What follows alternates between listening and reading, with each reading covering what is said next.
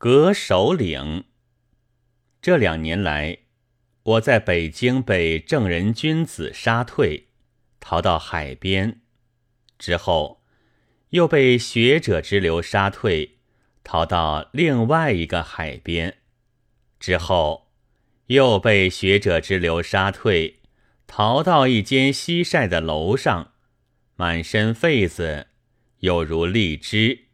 兢兢业业，一声不响，以为可以免了罪力了吧？哎呀，还是不行。一个学者要九月间到广州来，一面做教授，一面和我打官司，还预先叫我不要走，在这里以四开审嘞。以为在五色旗下，在青天白日旗下。一样是华盖照命，晦气临头吧？却又不尽然。不知怎的，于不知不觉之中，竟在文艺界里高升了。位于不信，有陈元教授及西营的闲话广告为证，节操无趣，简而贴之。徐丹甫先生在《学灯》里说：“北京就是新文学的策源地，根深蒂固，隐隐然值全国文艺界之牛耳。究竟什么是北京文艺界？至言之，前一两年的北京文艺界，便是现代派和语丝派交战的场所。鲁迅先生。”语丝派首领所仗的大义，他的战略，读过《华盖集》的人想必已经认识了。但是现代派的义旗和他的主将西营先生的战略，我们还没有明了。现在我们特地和西营先生商量，把闲话选集起来，印成专书。留心文艺界掌故的人，想必都以先睹为快。可是单把闲话当作掌故，又错了。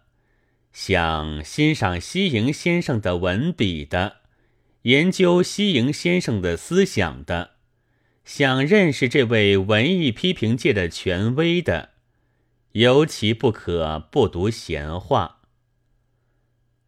这很像诗哲徐志摩先生的，至少是诗哲之流的文笔，所以如此飘飘然，连我看了也几乎想要去买一本，但只是想到自己，却又迟疑了。两三个年头不算太长久，被正人君子指为学匪。还要投币柴虎，我是记得的。做了一点杂感，有时涉及这位西营先生，我也记得的。这些东西，师者是看也不看。西营先生是即刻叫他到应该去的地方去，我也记得的。后来终于出了一本《华盖集》，也是实情。然而我竟不知道有一个北京文艺界，而且我还做了语丝派首领，仗着大义，在这文艺界上和现代派主将交战。虽然这北京文艺界已被徐丹甫先生在学灯上指定。隐隐然不可动摇了，而我对于自己的被说的有声有色的战绩，却还是莫名其妙，像着了狐狸精的迷似的。现代派的文艺，我一向没有留心，《华盖集》里从何提起？只有某女士窃取。皮亚此旅的话的时候，语丝上，也许是《京报》副刊上，有人说过几句话。后来看现代派的口风，仿佛以为这话是我写的。我现在郑重声明，那不是我。我自从被杨印宇女士杀败之后，即对于一切女士都不敢开罪，因为我已经知道得罪女士很容易引起男士的意侠之心，弄得要被通缉都说不定的，便不再开口。所以，我和现代派的文艺丝毫无关。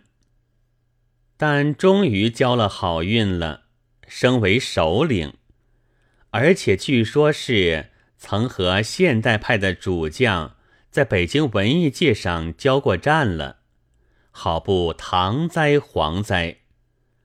本来在房里面有喜色，默认不辞，倒也有些阔气的，但因为我近来被人随手一扬。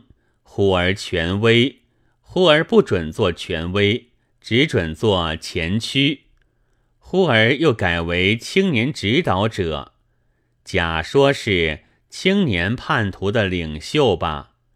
乙又来冷笑道：“哼哼哼，自己一动不动，故我依然。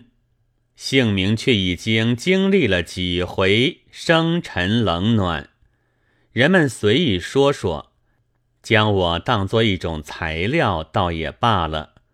最可怕的是广告的恭维和广告的嘲骂，简直是膏药摊上挂着的死蛇皮一般。所以这回虽然蒙现代派追封，但对于这首领的荣名，还只得再来公开辞退。不过也不见得回回如此。因为我没有这许多闲工夫，背后插着一旗的主将出马，对手当然以阔一点的为是。我们在什么演义上时常看见来将通名，我的宝刀不斩无名之将，主将要来交战，而将我升为首领，大概也是不得已也的。但我并不然，没有这些大架子。无论八二狗，无论臭茅厕，都会唾过几口吐沫去。不必定要脊梁上插着五张尖角旗的主将出台，才肯动我的刀笔。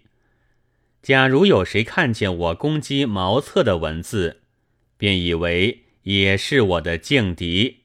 自恨于他的气味还未明了，再要去嗅一嗅，那是我不负责任的。恐怕有人以这广告为例，所以附带声明，以免拖累。至于西营先生的文笔、思想、文艺批评界的权威，那当然必须欣赏、研究，而且认识的。只可惜，要欣赏这些，现在还只有一本闲话。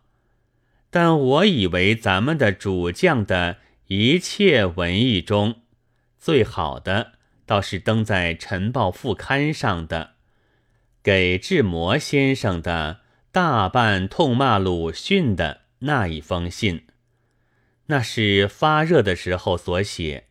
所以已经脱掉了绅士的黑洋服，真相月如了，而且和闲话比较起来，简直是两样态度，证明这两者之中有一种是虚伪。这也是要研究西营先生的文笔等等的好东西。然而，虽然是这一封信之中。也还需分别观之，例如，志摩前面是遥遥茫茫，因在薄雾的里面的目的地之类。据我看来，其实并无这样的目的地，倘有，却不怎么遥遥茫茫。这是因为热度还不很高的缘故。倘使发到九十度左右，我想，那便渴望连这些遥遥茫茫都一扫而光。近于纯粹了。九月九日广州。